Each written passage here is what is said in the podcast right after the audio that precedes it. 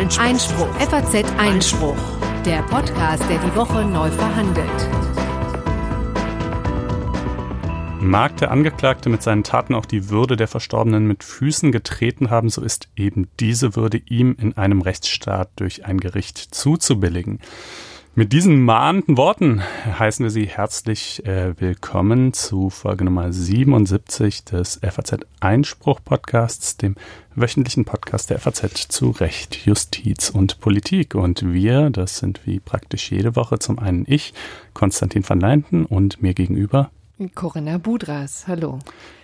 Ja, das Zitat, äh, mit dem ich eben angefangen habe, äh, ist gefallen. Äh, ich glaube, bei der Urteilsverkündung gegen Nils Högel. Der Mann, der die längste Mordserie der Nachkriegsgeschichte in Deutschland verübt hat, ein Krankenpfleger, der äh, hunderte Menschen, ähm, die sich da in seiner Pflege befanden haben, über lange Zeit unbemerkt mit äh, Medikamenten getötet hat. Äh, darüber werden wir später in der Sendung auch noch sprechen. Äh, wir haben aber auch noch eine ganze Menge anderer Themen. Und zwar stellt uns die Corinna jetzt mal vor. Ja, vielleicht beginnen wir aber erstmal mit einer kleinen Hausmitteilung von unserem überaus sympathischen Justiziariat. Ach ja, richtig, genau, das immer dafür sorgt, dass wir äh, keinen Unsinn schreiben, zumindest keinen, äh, für den man uns dann irgendwie verklagen könnte. Richtig, da äh, gibt's was zu tun. Ähm, da kann man nämlich als Rechtsreferendar, wenn man möchte, äh, eine Station ableisten. Und ähm, da sind wir aktuell wieder auf der Suche nach äh, Bewerbern mit Interesse am Medienrecht. Es gibt einen Link dazu, den kann man schlecht aussprechen, deshalb packen wir ihn in die Show Notes. Äh, diejenigen von euch, die Lust haben, vielleicht in ihrem Referendariat mal zur FAZ zu kommen, uns dann vielleicht auch mal kennenzulernen, die können das gerne machen. Die Show Notes übrigens, die findet ihr entweder in eurem Podcast-Player unterhalb der jeweiligen Folge oder auch in unserem Blog auf blogs.faz.net-einspruch. Ja, und jetzt kommen wir aber tatsächlich zu den Themen. Ähm, denn es ist in der Tat eine historische Sendung. Die Bundesregierung hat nämlich eine ganz erstaunliche Geschäftigkeit an den Tag gelegt, trotz äh, ja, großer Krise, wie man ja, konstatieren muss. Vergangenen Freitag hat der Bundestag eine ganze Kaskade an Gesetzen zur Migration beschlossen. Das Fachkräfteeinwanderungsgesetz sei hier genannt, ebenso wie das geordnete Rückkehrgesetz zum Beispiel. Ähm, und darüber wollen wir uns nachher unterhalten mit dem Juraprofessor Daniel Thüm, der auch schon das eine oder andere Mal hier für FAZ Einspruch, unser Online-Magazin, geschrieben hat. Äh, dann, wie gesagt, wird es richtig bestürzend. Auch das ist ja auch historisch zu nennen, was wir hier vergangene Woche gesehen haben. Ähm, der größte Serienmörder, wie gesagt, Nils Högel, der vergangene Woche sein Urteil bekommen hat, übrigens aber auch schon in die Revision gegangen ist. Also diese ganze lange Geschichte, die jetzt inzwischen auch schon, na, also zumindest 13 Jahre die Justiz beschäftigt, werden wir hier mal aufrollen. Ähm, dann wird es gleich ein wenig leichter. Letzte Woche hat so mancher um die kostenlosen Taschentücher und auch äh, Traubenzuckerbonbons in seiner Stammapotheke gefürchtet.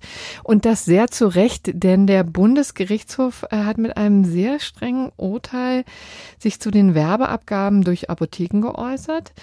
Und dann bringt uns Konstantin gleich nochmal den äh, ein oder anderen Beschluss der Jumiko näher, also der Justizministerkonferenz der Bundesländer, die sich auch vergangene Woche äh, getroffen haben. Und im gerechten Urteil geht es um Autoposer. Richtig. Und vor alledem äh, noch ein kleiner Nachtrag, äh, Korrekturnachtrag in diesem Fall. Äh, ich muss leider offen eingestehen, ich habe in der letzten Sendung in einem Punkt Unsinn geredet. Ähm, und zwar, als es um die Möglichkeiten ging, eine Neuwahl herbeizuführen. Da habe ich gesagt, es gibt zwei Möglichkeiten. Entweder die Vertrauensfrage wird gestellt, das Vertrauen wird nicht ausgesprochen und in der Folge wird dann der Bundestag aufgelöst diese das war soweit richtig, diese Möglichkeit gibt es. Und dann habe ich gesagt, alternativ kann man ein konstruktives Misstrauensvotum machen, äh, bei dem ein neuer Kanzler gewählt werden soll. So. Und ähm, die, Ausführungen waren nicht ganz treffend. Also man kann dieses konstruktive Misstrauensvotum machen, da wird dann auch versucht, äh, den zu wählen und es gelingt oder es gelingt nicht. Aber die Folge davon kann nicht sein, dass der Bundestag aufgelöst wird, sondern entweder gibt's dann eben neuen Kanzler oder es bleibt der alte oder die alte in diesem Fall. Ähm, das, was ich beschrieben habe, dieses Wahlverfahren, dass man also probiert, einen neuen zu wählen und es klappt nicht äh, in mehreren Durchgängen und am Ende dieser mehreren Durchgänge wird der Bundestag aufgelöst, das habe ich mir jetzt nicht komplett ausgedacht. Dieses die Prozedere gibt es schon. Äh, das, ja. das gilt aber nicht, und das war eben genau mein Fehler, das gilt nicht äh, im Fall äh, des konstruktiven Misstrauensvotums, sondern das gilt bei einfach einer Vakanz der Kanzlerstelle, also in aller Regel schlicht und ergreifend nach einer Wahl. Also ja, es wurde gewählt, es muss jetzt erstmal dann quasi ein Kanzler gewählt werden und es gelingt nicht. Das ist ein Fall, äh, das ist quasi der Anwendungsfall für das, was ich da beschrieben habe. Ähm, möglicherweise auch, wenn der Kanzler vielleicht verstirbt oder zurücktritt oder so, das ist ein bisschen umstritten. Ähm, aber genau, das konstruktive Misstrauensvotum, wie gesagt, entweder gibt es einen neuen Kanzler oder es bleibt der alte, aber das kann nicht zur Auflösung des Bundestags führen. So, das sei hiermit klargestellt. Das haben wir auch schlauen Hörern zu verdanken, ne? Genau, richtig. Äh, ja, ein, ein Daniel und ein Alex haben mich fast zeitgleich äh, auf Twitter angeschrieben. Äh, sehr nett und äh, meinten sogar noch so, oh, hey, das soll jetzt nicht klugscheißerig wirken und so. Nee, Leute, das wirkt das überhaupt nicht. Im Gegenteil, äh, wir freuen uns äh, natürlich immer auf über solche Hinweise, wenn wir mal was falsch machen. Das sollte zwar nicht vorkommen, aber es kann ja immer mal passieren und dann sind wir dankbar für solche aufmerksamen Hörer. Ja, und überhaupt freuen wir uns sehr, wenn wir von unseren Hörern hören. Ja, genau. Also auch, auch äh, wir, wir, ich hoffe, wir müssen dafür nicht jedes Mal was, was Falsches sagen. Ihr könnt euch uns natürlich generell gerne auch einfach unsere, eure Meinung oder ergänzende Dinge und so weiter schreiben. Am besten auf blogs.faz.net-einspruch. Ja, und äh, deswegen übrigens auch einen besonderen Gruß an alle Polizisten, frisch gebackene Eltern und Abiturienten. Das sind äh, einige der Bevölkerungsgruppen, die sich vergangene Woche übrigens gemeldet haben und darüber habe ich mich sehr gefreut. Also schöne Grüße. Und nun kommen wir zur großen Politik. Also bleiben da letztendlich, ja. ne? Ja, du hast eben schon gesagt, eine ganze Kaskade an äh, Gesetzen wurde erlassen im Bundestag. Es ist ein Paket aus acht Gesetzen. Ich meine, sieben hätten jetzt den Bundestag final passiert. Ähm, alle betreffen irgendwie das Thema Migration. Die zwei zentralen sind sicherlich das Fachkräfteeinwanderungsgesetz und das geordnete Rückkehrgesetz. Ähm, das Fachkräfteeinwanderungsgesetz ist quasi jetzt endlich mal nach äh, Jahrzehnten, in denen Deutschland de facto ein Einwanderungsland ist, äh, quasi das offizielle Anerkenntnis dessen und ähm, es soll eben Fachkräften es leichter machen, nach Deutschland zu kommen. Umgekehrt, das geordnete Rückkehrgesetz soll Defizite beim, bei der Abschiebung von Personen, die meistens als Geflüchtete oder vermeintliche Geflüchtete hierher gekommen sind, äh, aber eben gerade keinen Schutzstatus bekommen, beheben. Ähm, das sind also quasi, das ähm, könnte so ganz grob vereinfachend sagen, das Fachkräfteeinwanderungsgesetz war eher ein Anliegen der SPD, ähm, das geordnete Rückkehrgesetz eher ein Anliegen der CDU, aber ja, aber das wäre, wie gesagt, vereinfachend, aber vielleicht so als ganz grobe Tendenz und für den Einstieg erstmal ganz hilfreich.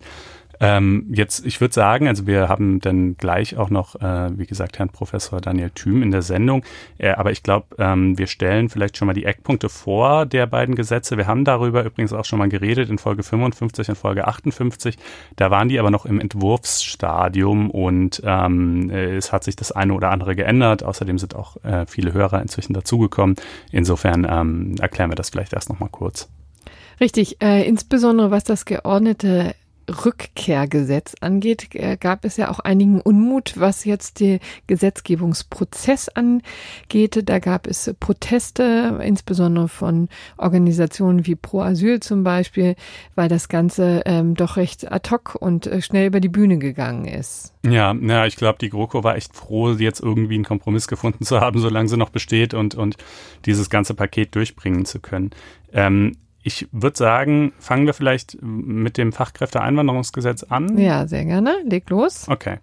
Ähm, also, äh, wie schon gesagt, äh, Deutschland soll attraktiver für äh, Fachkräfte werden, insbesondere natürlich auch mit Blick auf Überalterung der Gesellschaft und Notwendigkeit, junge Menschen, die arbeiten, ins Land zu holen, die auch äh, letztlich für die Altersvorsorge irgendwie einen Beitrag leisten können. Es betrifft Menschen aus Nicht-EU-Staaten. Ja, Europ Menschen mit einem äh, EU-Pass haben es natürlich auch heute schon ähm, ziemlich leicht, nach Deutschland zu kommen. Da gilt ja Freizügigkeit. Äh, Ebenfalls auch heute schon recht leicht haben es Akademiker. Da ändert sich also letztlich nicht so besonders viel, äh, sondern dieses Gesetz adressiert Leute aus Nicht-EU-Staaten, die auch keine Akademiker sind, also keinen Studienabschluss haben.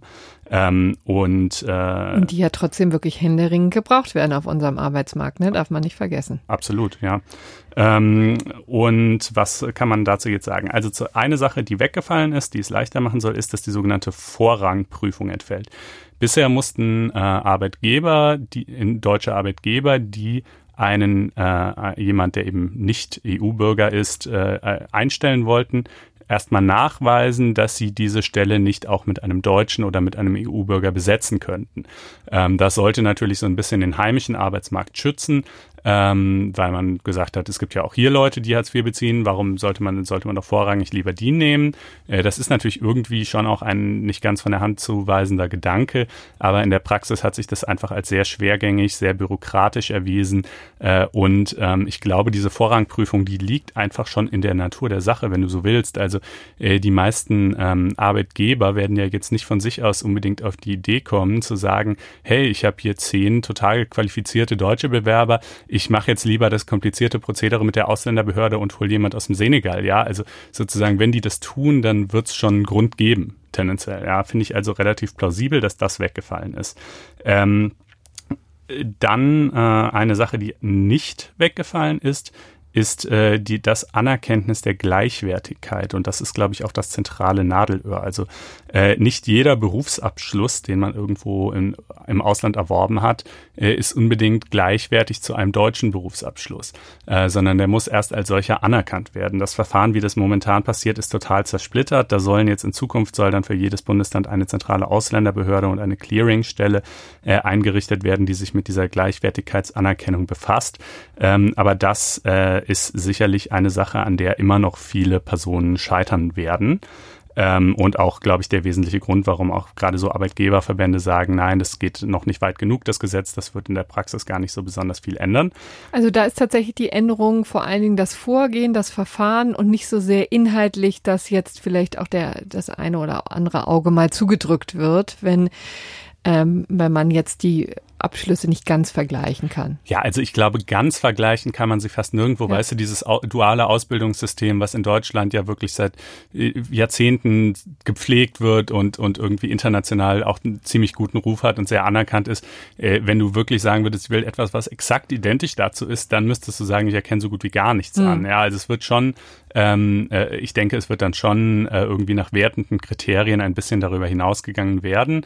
Ähm, aber äh, gleichwohl, ja, auf der anderen Seite, und das ist ja vielleicht auch irgendwie berechtigt, sagt man, es ist jetzt auch unfair, ähm, äh, also zum einen unfair für, für, die, für die deutschen äh, Bewerber, die hier diese relativ aufwendige Ausbildung durchlaufen haben, wenn da jemand anderes kommt, der vielleicht in drei Monaten irgendwie einen Abschluss in seinem Land erworben hat, der äh, qualitativ nicht vergleichbar ist. Und es ist natürlich auch für die Kunden oder Arbeitgeber in der jeweiligen Branche vielleicht ein Problem, wenn die Leute zwar auf dem Papier einen Abschluss haben, aber, aber einfach nicht für das qualifiziert sind, was sie hier letztlich leisten sollen. Ähm, dann muss im Regelfall äh, vor der Einreise ein passender Arbeitsvertrag in Aussicht sein. Da gibt es aber auch Ausnahmen, dass man äh, für die äh, Arbeitssuche einreisen kann, ähm, für bis zu sechs Monate. Äh, dann allerdings muss man sehr gute Deutschkenntnisse vorweisen. Ähm, das ist also dann quasi auf der einen Seite eine Erleichterung, man muss noch nicht einen Arbeitsplatz haben, auf der anderen Seite ist aber das Erfordernis an diese Deutschkenntnisse auch recht hoch.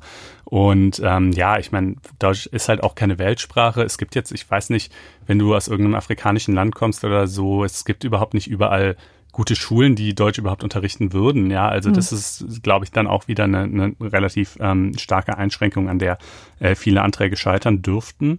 Und ähm, dann äh, habe ich ja eben eingangs gesagt, ein Ziel aus deutscher Sicht ist die Sicherung der hiesigen Altersvorsorge, also eben Leute ins Land zu holen, die äh, arbeiten und somit natürlich auch in die Sozialkassen einzahlen und in die Rentenkassen einzahlen. Was man natürlich nicht möchte, ist, dass Leute quasi in die hiesige Altersversorgung hinein einwandern. Also dass jemand kommt, der vielleicht schon kurz vor der Rente ist, äh, hier irgendwie ein, zwei Jahre arbeitet, natürlich in der Zeit herzlich wenig einzahlt, äh, dann zwar persönlich auch äh, natürlich auch nur wenig Rentenansprüche erwirbt, aber gleichwohl dann in die Mindestsicherung fällt. Ja, und deshalb gibt es eine Einschränkung für Personen über 45 Jahre. Die müssen mindestens 3.700 Euro im Monat verdienen, also gar nicht hm. so wenig. Ähm, oder bereits anderweitig eine persönliche Altersvorsorge aufgebaut haben, äh, damit sie später eben nicht in die Grundsicherung im Alter fallen. Und 45, wenn ich das mal so nebenbei sagen darf, ist, ist jetzt noch ein gutes so Stück von der Rente alt. entfernt. Ja. Ja, ja, ja, auf jeden Fall. Ja gut, aber wenn man, wenn quasi der deutsche Staat sagt, so aus unserer Perspektive ist schon ein wichtiges Motiv eben, dass die einzahlen und dass die, dann müssen die ja schon auch, also weißt du, auch nicht nur fünf Jahre einzahlen, sondern schon mal besser 20 Jahre oder noch mehr. Ähm, so, und ähm, dann äh, diese Aufenthaltserlaubnis, die man dann also erhält, äh, die gilt zunächst mal für 48 Monate, also für vier Jahre. Ähm, danach können die, äh, die Zuwanderer eine unbefristete Aufenthaltserlaubnis bekommen, wenn sie, und das ist äh, auch äh, noch ganz, ja, Kriterium, was auch für viel Kritik gesorgt hat, äh, über diese 48 Monate hinweg durchgängig beschäftigt waren und in die Rentenkasse eingezahlt haben. Das heißt also streng genommen dürften sie eigentlich in diesen 48 Monaten gar nicht arbeitslos gewesen sein. Und das schafft natürlich ein krasses Abhängigkeitsverhältnis von deinem Arbeitgeber, äh, wenn du halt ins Land kommst und der weiß, du bist darauf angewiesen, damit du nicht in vier Jahren wieder gehen musst, diesen Job äh, konsequent ähm, geführt zu haben. Äh, aber das ist vielleicht auch eine Sache, über die wir gleich noch mit Herrn Thüm mal kurz sprechen können, äh, denn ähm, das ist zwar sozusagen formell das Kriterium, aber ich glaube, äh, bei der Entscheidung nach den vier Jahren müsste dann schon auch immer noch die Verhältnismäßigkeit berücksichtigt werden. Und wenn man jetzt also sieht, da ist jemand gekommen, der hat zwei Jahre hier gearbeitet, dann war er sechs Monate arbeitslos und jetzt ist er, jetzt arbeitet er wieder seit anderthalb Jahren, dann kann ich mir nicht vorstellen, äh, dass das tatsächlich zu einer Versagung der, des weiteren Aufenthalts führen würde. Das wäre ja zumindest haarsträubend, wenn es so wäre. Ähm, aber gut, das können wir vielleicht gleich noch ähm, dann im Interview klären. Äh, das wäre von meiner Seite so die Punkte zum Fachkräfteeinwanderungsgesetz. Ich weiß nicht, habe ich irgendwas. Also es, es, ist natürlich super kleinteilig. Wir können nicht wirklich jede einzelne Regelung erwähnen, aber ich glaube, das sind die wesentlichen. Genau, und wir tun natürlich auch noch einiges in äh, unsere Show Notes, also in unsere Linksammlung, Ja, die richtig. man sowohl auf unserer Blogseite findet als auch hier in unserem Podcast-Player. Mhm. Aber ich finde auch, dann lass uns jetzt mal vielleicht zu dem größeren Zankapfel überleiten, nämlich zum geordnete Rückkehrgesetz, was irgendwie auch schon verunglimpft wurde von, ne, ist irgendwie Ein eher so Bündnis ab, aus 22 NGOs äh, hat hau da ab ein- Gesetz wurde es Ja, genannt auch. ja. Und Und äh, ja, Urbanisierung der deutschen Politik und Rechtspopulismus hätte sich durchgesetzt und so, so hieß es jedenfalls von Seiten dieser NGOs ziemlich alarmistisch. Man muss ja eben natürlich, finde ich, fairerweise sehen, dass das hier ein Paket ist, bei dem ähm, viel Verhandlungsmasse vorhanden war und äh, beide Seiten Konzessionen gemacht haben, ja, und eben einerseits wird die Zuwanderung erleichtert, äh, und äh, andererseits sollen aber Abschiebungen ebenfalls erleichtert werden und äh, dass es ein Defizit beim Vollzug von Abschiebungen gibt, das bestreitet eigentlich ehrlich gesagt niemand. Das bestreiten selbst diese NGOs nicht wirklich. Ähm, die sind nur der Meinung, dass die Mittel, die jetzt hier zur Anwendung kommen sollen, eben nicht die richtigen sind. Wobei, wenn man sie dann allerdings fragt, was denn die richtigen Mittel wären, dann wird es auch mitunter ziemlich dünn. Ähm, also man muss mal erstmal so zum Hintergrund wissen, ne, 2018 äh, sind erstmalig mehr Abschiebungen gescheitert als gelungen. Ja, es sind äh, 26.000 Abschiebungen wurden durchgeführt und knapp etwas mehr äh, sind gescheitert. Ähm, und äh, so, ne, allein jetzt im Januar 2019 wurden zum Beispiel schon 17.000 Asylanträge gestellt. Also ähm, man sieht, äh, es kommen schon sehr viel mehr Leute rein, als abgeschoben werden. Gut, das ist natürlich einerseits auch Sinn der Sache. Nicht jeder soll ja abgeschoben werden, der kommt. Ja, Ähm, in aber der Tat.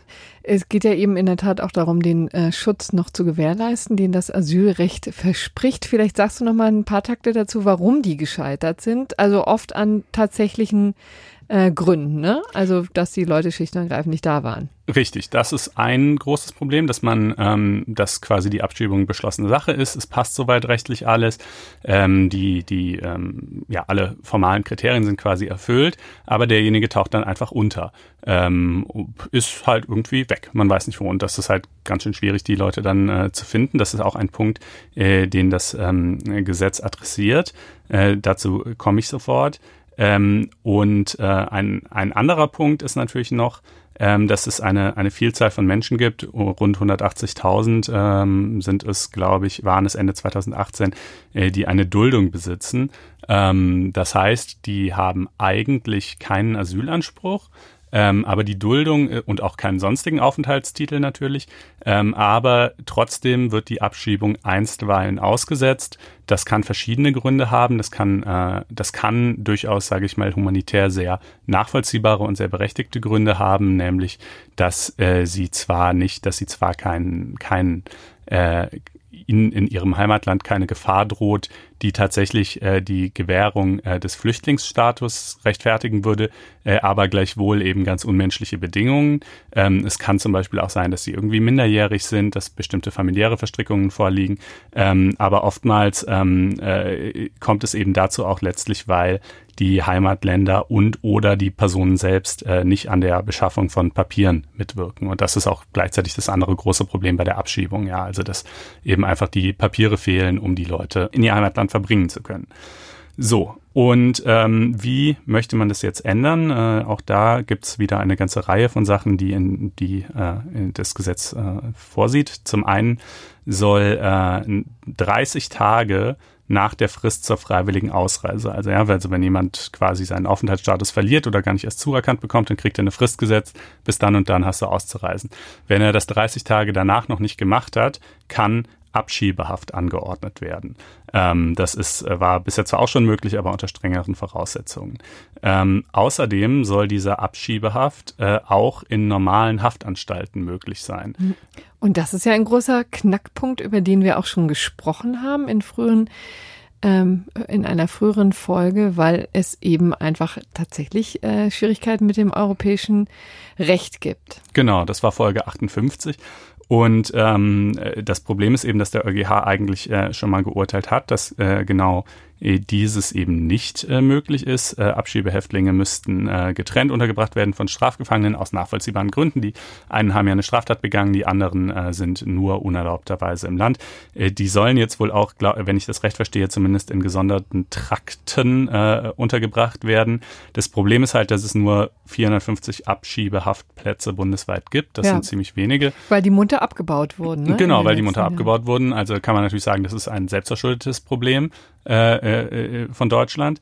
Ähm, allerdings, also es soll den Ländern quasi freigestellt werden, ob sie von dieser Möglichkeit äh, Gebrauch machen oder nicht. Und etliche Länder haben auch schon erklärt, dass sie das sowieso nicht machen wollen. Also ist die Frage, ob das dann in der Praxis tatsächlich so wahnsinnig oft passieren wird. Aber ähm, es ist jedenfalls nach diesem Gesetz mal grundsätzlich möglich, die gemeinsame oder jeden, ja, nicht exakt die gemeinsame Unterbringung, äh, aber die Unterbringung in einem gesonderten Bereich innerhalb einer normalen Haftanstalt. Ähm, dann äh, sollen äh, genau soll es strafbar sein, äh, wenn Amtsträger die äh, Betroffenen vor äh, der Abschiebung warnen oder also ihnen mitteilen, wann die erfolgen soll. Das äh, ist klar, ne, soll natürlich genau ähm, äh, das verhindern, was momentan häufig vorkommt, nämlich dass die untertauchen, weil sie wissen, dann und dann stehen, steht hier die Polizei bei mir vor der Tür. Ähm, apropos Polizei bei mir vor der Tür. Ähm, die Möglichkeiten, die Wohnungen äh, von Personen, die äh, von Ausreisepflichtigen äh, zu durchsuchen, sollen erleichtert werden. Auch das natürlich eben mit dem Zweck, sie eben äh, irgendwie ihrer habhaft zu werden. Genau, also bisher durften die Polizisten einfach äh, die Wohnung nicht betreten. Ne? Ja, in, in der Regel, genau, ja. ja. Ja, ich weiß nicht, ob ich bin jetzt nicht ganz sicher, ob es da bestimmte Ausnahmefälle gab, aber jedenfalls wird es jetzt deutlich erleichtert. Ähm, und also allerdings schon immer noch unter Richtervorbehalt, wobei ich glaube, in bestimmten Eil- und Ausnahmefällen dann auch wiederum doch nicht. Ähm, und dann gibt es äh, für Personen, die eben selber nicht bei der Klärung ihrer Identität und bei der Beschaffung von Papieren mitwirken, die also quasi ihre eigene Abschiebung ähm, sabotieren gewissermaßen, ähm, einen neuen Status, äh, der nennt sich Duldung für Personen mit ungeklärter Identität, ähm, wird äh, so etwas salopp auch häufiger mal als Duldung Leid bezeichnet. Äh, und äh, wer also in, unter diese Duldung Leid fällt, dem werden sämtliche Sozialleistungen gestrichen. Der darf nicht arbeiten und er muss ein Bußgeld zahlen. Ähm, also da geht man relativ drakonisch ran. Kann man natürlich sagen, pff, selber schuld. Ich meine, ihr könntet ja einfach mitwirken und müsstet auch mitwirken. Aber auch das ist sicherlich eine Frage, die wir gleich nochmal mit Herrn Thünen ja. vielleicht ein bisschen im Detail. Denn ähm, ganz so einfach ist es ja eben. oft nicht. Genau, ne? genau. Nee, nee, das ist mir, schon, ist mir schon bewusst.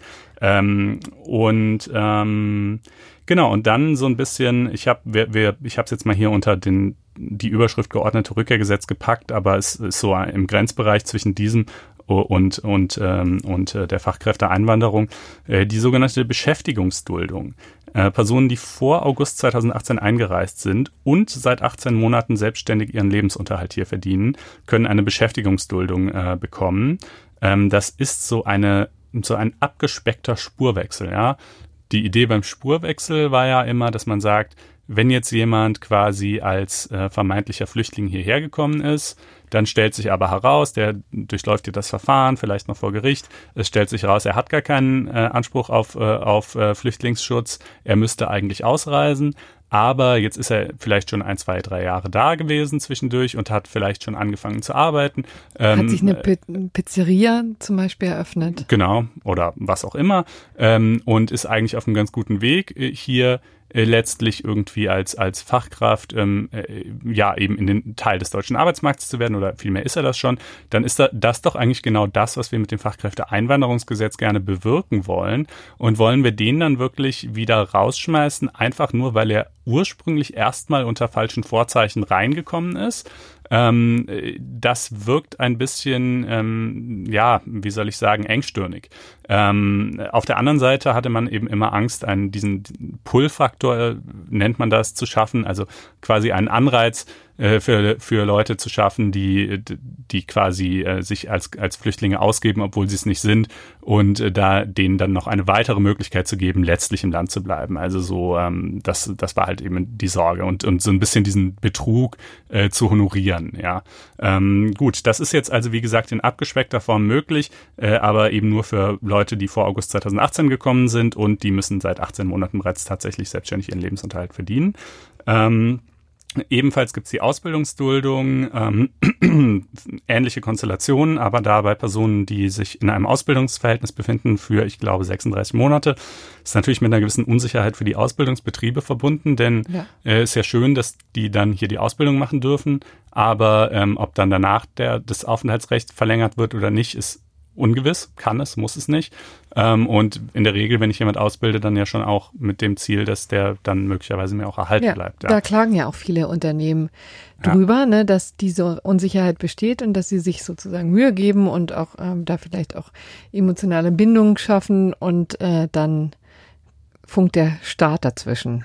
Ja. ja. Also in der Tat äh, kann es da wirklich zu sehr unschönen Gemengelagen kommen. Ja, dann jetzt sind wir fast durch. Ähm, ein paar äh, letzte Punkte noch. Ausweisungen können, ähm, äh, also von Personen, das betrifft Personen, die strafrechtlich verurteilt worden sind, äh, sollen jetzt schon ab Strafurteilen von sechs Monaten möglich sein. Es waren bisher, ich meine, 18 Monate, ja, wenn ich mich nicht täusche. Ähm, das betrifft ähm, generell, äh, also das betrifft Personen auch mit Aufenthaltserlaubnis, aber natürlich ohne Staatsbürgerschaft, obviously, ähm, und, äh, und keineswegs nur Flüchtlinge. Ähm, dann, äh, genau, äh, äh, Asylbewerber können weiterhin verpflichtet werden, bis zu 18 Monaten in diesen Ankerzentren zu leben. Das ist ganz schön lang. Äh, das Gesetz, was das, diese, diese Auflage enthielt, das drohte auszulaufen und ist jetzt entfristet worden. Ähm, und dann, äh, was haben wir noch? Genau, äh, Flüchtlinge, denen bereits in einem anderen EU-Staat ähm, Flüchtlingsschutz gewährt worden ist, die aber trotzdem nach Deutschland kommen, weshalb auch immer, weil sie halt lieber hier sein wollen, ähm, äh, die, die erhalten keine Sozialleistungen mehr. Ähm, anders hingegen natürlich Flüchtlinge, für die, für deren Asylverfahren ein anderer Staat anderer EU-Staat lediglich zuständig wäre, hm. wo dieses Verfahren aber noch nicht durchgeführt, jedenfalls nicht ähm, abgeschlossen und positiv beschieden ist. Die erhalten schon weiterhin Sozialleistungen. Das ist diese berühmte Dublin-Gemengelage, ähm, genau. die ja wirklich auch nicht ganz einfach ja. ist zu bewältigen in der Praxis. Apropos Dublin-Gemengelage, am Freitag haben sich außerdem auch die EU-Innenminister in Luxemburg getroffen und ähm, da über wirksame Regeln zur Rückführung illegal eingereister Personen gesprochen. Ähm, auch darüber können wir uns vielleicht gleich nochmal mit Herrn Thüm unterhalten, wenn die Zeit es erlaubt. Ähm, und ich würde sagen, äh, das soll jetzt an Stichworten vielleicht erstmal genügen.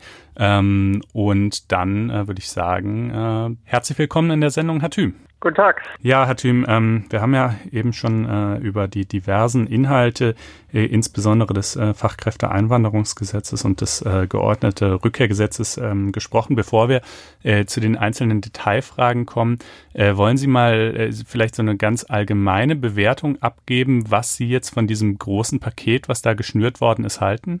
Im Detail kann man über sehr viel reden, aber im Großen und Ganzen finde ich schon bemerkenswert, dass die Bundesregierung drei Jahre nach 2015 ein Paket vorlegt, wo sie deutlich macht der Bevölkerung, wir haben verstanden, dass wir mit Migration zukunftsgewandt umgehen müssen, dass wir Konzepte müssen, entwickeln müssen und dass wir sagen, Deutschland ist ein Land, was Einwanderung braucht und das wollen wir gestalten. Das finde ich bemerkenswert. Mhm.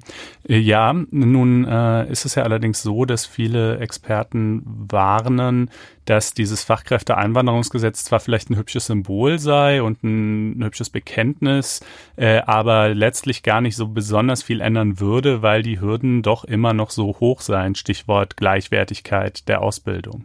Nein, also die Experten haben absolut recht. Das Gesetz wird nicht dazu führen, dass jetzt reihenweise Menschen nach Deutschland kommen, die schon eine formale Ausbildung als Fachkraft haben, ganz einfach, weil es diese Ausbildung andernorts nicht gibt. Und von daher dürfte das Gesetz nur Erfolg haben, wenn es uns gelingt, die Leute zur Ausbildung nach Deutschland zu holen. Also junge Menschen davon zu überzeugen, dass sie nach Deutschland einreisen, um hier bei Unternehmen eine Ausbildung zu machen, die dann auch natürlich inländisch anerkannt wird, weil es einfach eine deutsche Ausbildung ist.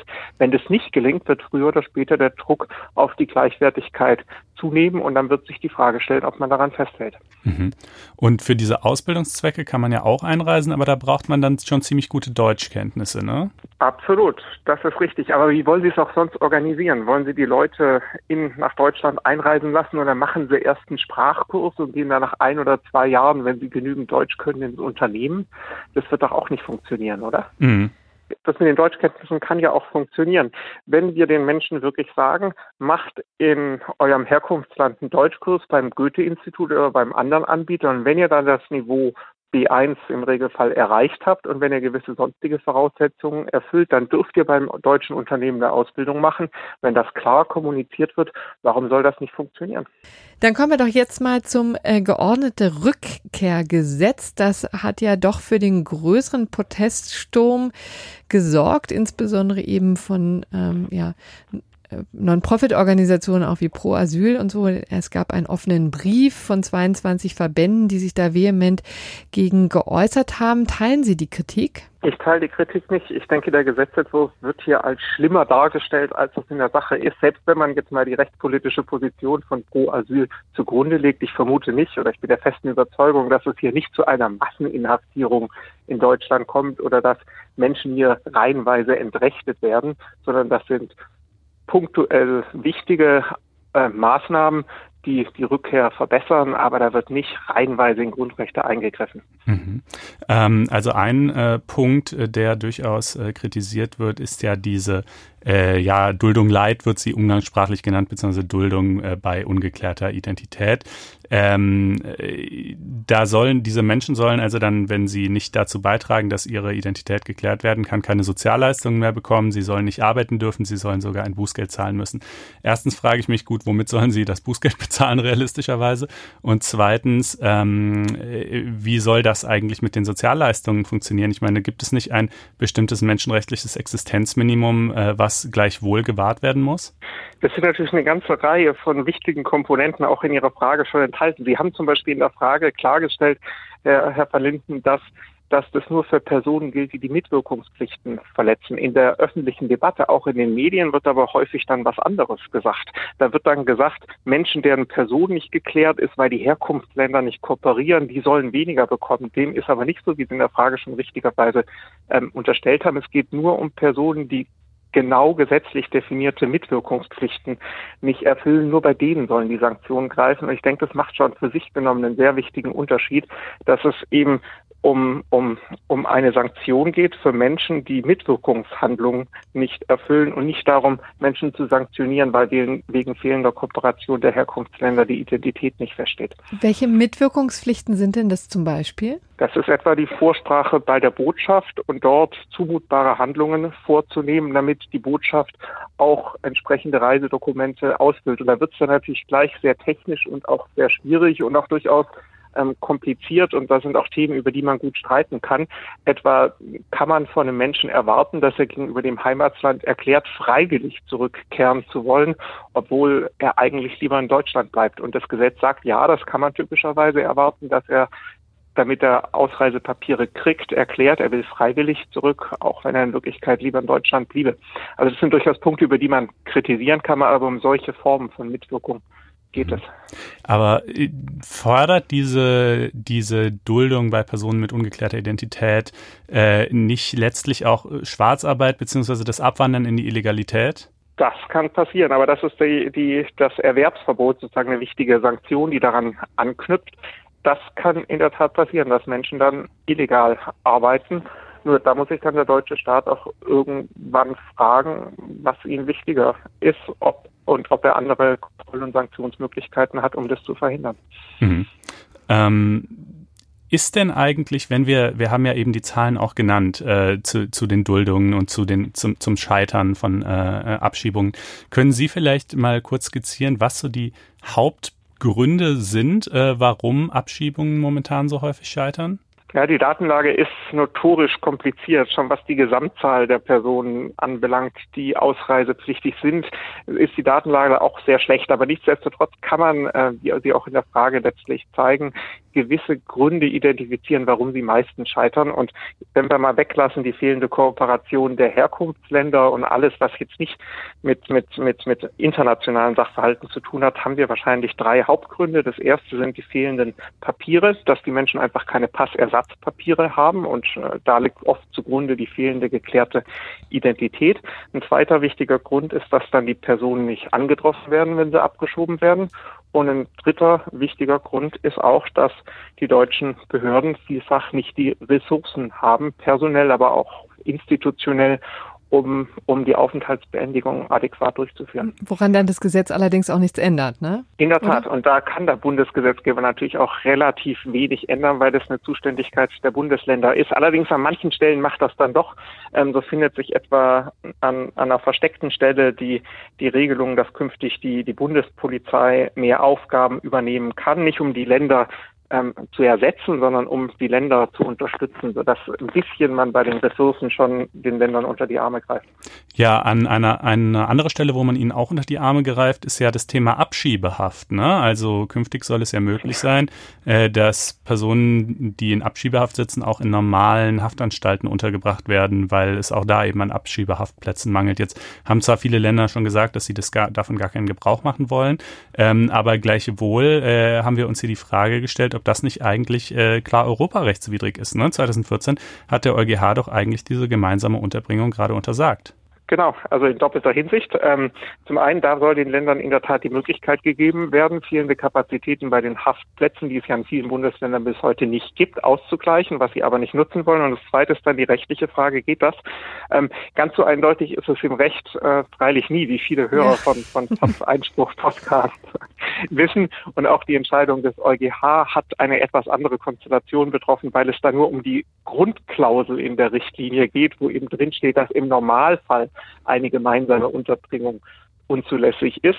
Äh, aber ob man eine Ausnahmeklausel, Artikel 18 der Rückführungsrichtlinie, anwenden kann in der aktuellen Situation. Damit hat sich der EuGH 2014 gar nicht beschäftigt. Das hatte die Bundesregierung damals auch nicht, damals auch nicht geltend gemacht, macht sie aber jetzt geltend, sodass die Frage, die der EuGH dann zukunftsgewandt entscheiden muss, ob sozusagen der Normalfall, für den er 2014 überlagert, entschieden hat, überlagert wird durch eine Ausnahmeklausel, die auch explizit in der Rückführungsrichtlinie enthalten ist. Und äh, ich persönlich würde, würde da also keine hundertprozentige Prognose wagen, wie das Ganze ausgeht. Man kann da verschiedene Meinungen vertreten. Mich würde auch nicht wundern, wenn der EuGH am Ende die Entscheidung gar nicht selber fällt, sondern gewisse rechtliche Leitlinien niederlegt, anhand derer dann die nationalen Gerichte entscheiden müssen. Mhm. Und letztendlich liegt es ja auch in der Hand der Bundesländer, das sozusagen abzuwenden, indem sie solche ähm, anderen Einrichtungen, Abschiebeeinrichtungen eben errichten, wieder öffnen, wie auch immer, um das zu verhindern, dass die beiden, äh, dass, dass das vermischt wird. Mhm. Ja.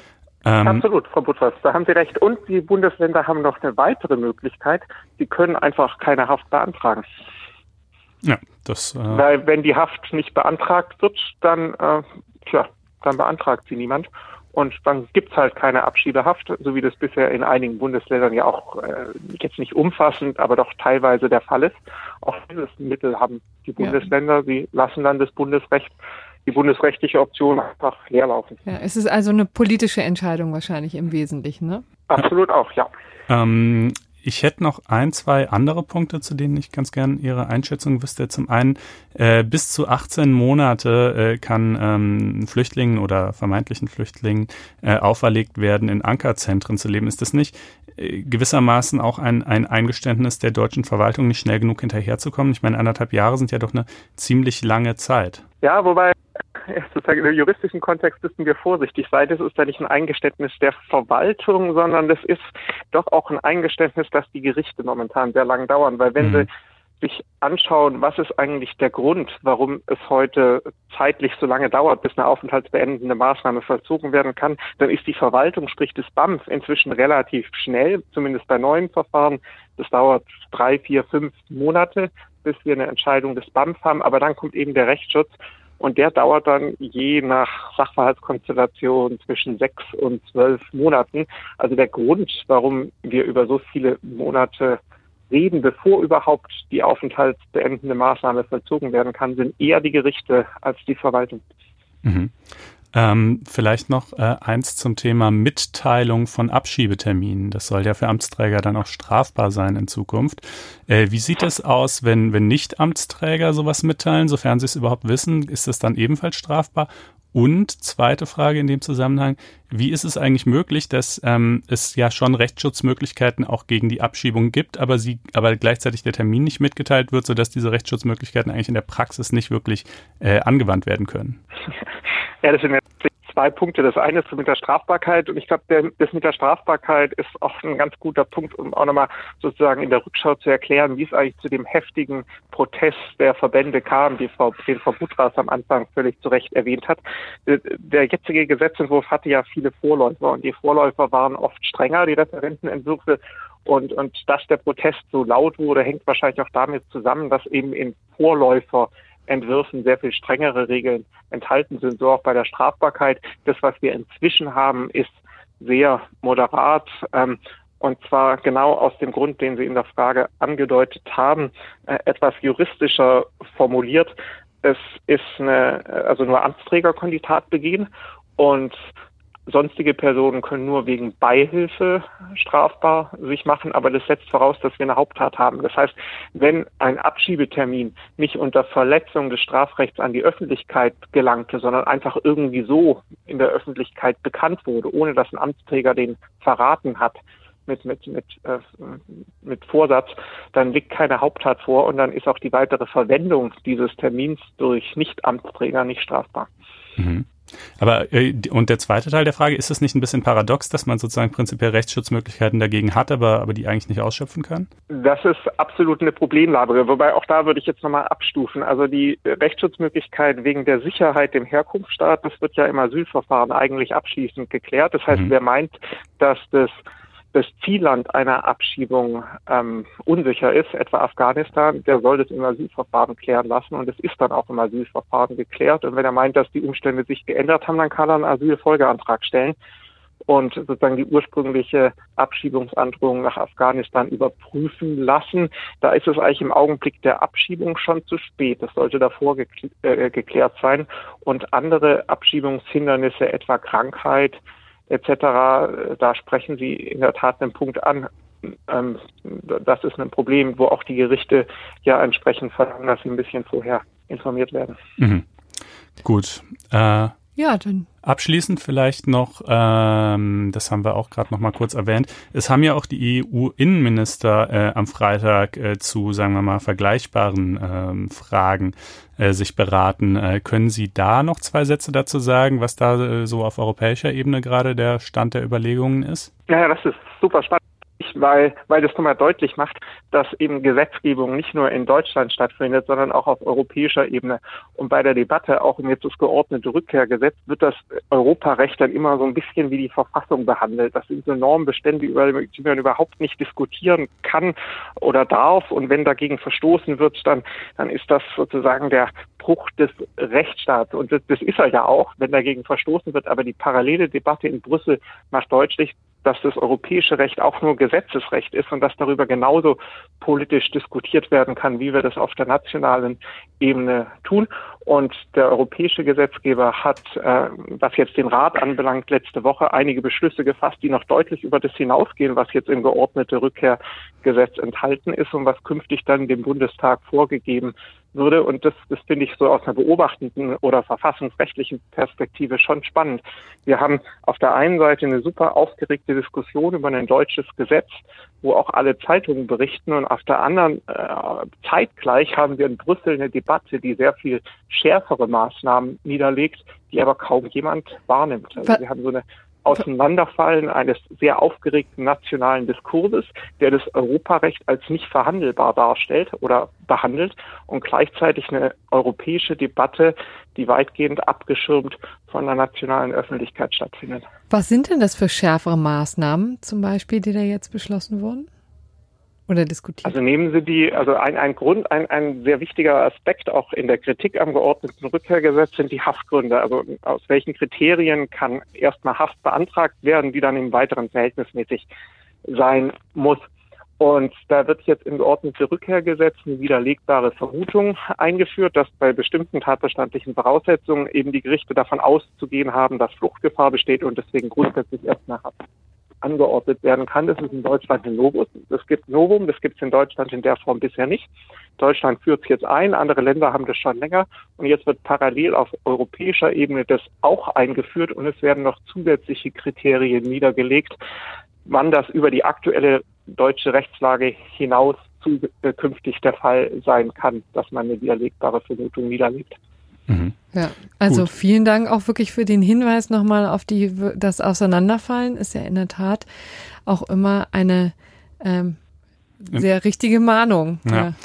ja. Ähm, Abschließend äh, sei übrigens noch äh, darauf hingewiesen, dass es auf äh, FAZ Einspruch auch einen Text äh, von Herrn Thüm gibt äh, zu dem Thema. Ähm, wer sich dafür interessiert und noch kein Einspruchabonnent äh, ist, der kann ja gerne mal auf faz.net-einspruch testen gehen und sich dort ein Probeabo klicken. Auch den Link zu diesem Text packen wir in die Show Notes. Ähm, und ja, dann würde ich an dieser Stelle erstmal sagen, äh, vielen Dank für das Gespräch, lieber Herr Thüm. Ja, vielen Dank. Vielen Dank Ihnen beiden. So, das nun also unser durchaus üppiger Komplex zum Thema Migrationsgesetze.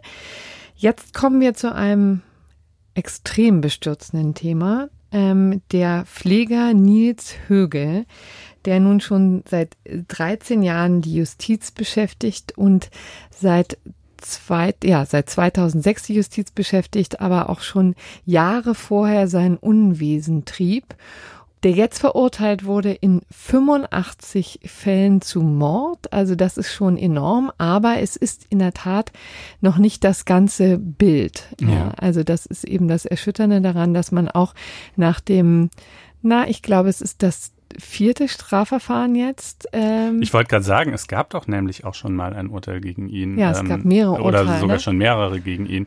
Aber das Ausmaß der Verbrechen ist so enorm, dass das irgendwie die Aufarbeitung wahnsinnig lange dauert und man das teilweise auch so abgeschichtet hat. Ne? Richtig, genau. Und man weiß in der Tat auch noch nicht sehr lange, sehr viel. Also ich erzähle vielleicht wirklich mal von Anfang, denn äh, da muss man, da hilft die Chronologie sehr weiter, auch vielleicht, um das alles zu verstehen, weil es ist tatsächlich so, dass der Rechtsstaat hier an unsere Grenzen kommt, an seine Grenzen kommt und wir auch in unserer Vorstellungskraft mitunter an unsere Grenzen stoßen. Also Nils Högel war eben Krankenpfleger, zunächst in Wilhelmshaven. Er war ähm, interessanterweise entstammte einer so einer Krankenpflegerdynastie, wenn man das sagen kann. Ähm, also schon die Großmutter war Krankenschwester, auch sein Vater war Krankenpfleger schon in Wilhelmshaven und auch er ist in diese Fußstapfen getreten, kam eben äh, dort in, in eine Ausbildung in Wilhelmshaven, hat die auch durchaus mit Bravour geleistet und ist dann sehr schnell nach Oldenburg äh, versetzt worden, hat sich da ähm, ja beworben und kam gleich auf die Intensivstation. Schon in einem sehr frühen Stadium hat er sich eben tatsächlich auf diese Herausforderung äh, ja, eingestellt, wollte eben auf die herzchirurgische Intensivstation, wollte da arbeiten und schon sehr schnell hat er dann äh, folgendes Muster an den Tag gelegt. Also er hatte eben eine besondere Schwäche für Reanimationen. Also er wollte eben unter diesem Stress sich selber stellen, äh, auch die Patienten natürlich stellen wollte, äh, quasi dem äh, Tod ins Auge blicken und dann aber als ähm, ja, Held sozusagen die Situation umdrehen und dann die, äh, den Patienten äh, reanimieren. Das war sozusagen quasi seine äh, Gesinnungslage, das war mhm. sozusagen sein Motiv, das wollte er eben ähm, schon in einem sehr frühen Stadium äh, eben durchziehen, hat es eben auch schon sehr früh durchgezogen, wie man jetzt allerdings erst weiß. Also was damals aber eben noch, noch gar nicht auffiel, sondern er hat eben tatsächlich, ähm, war als sehr ähm, ja, wurde sehr bewundert, auch für seine Ruhe in diesen Situationen, auch für die Tatsache, dass er sich diesen Herausforderungen immer gestellt hat.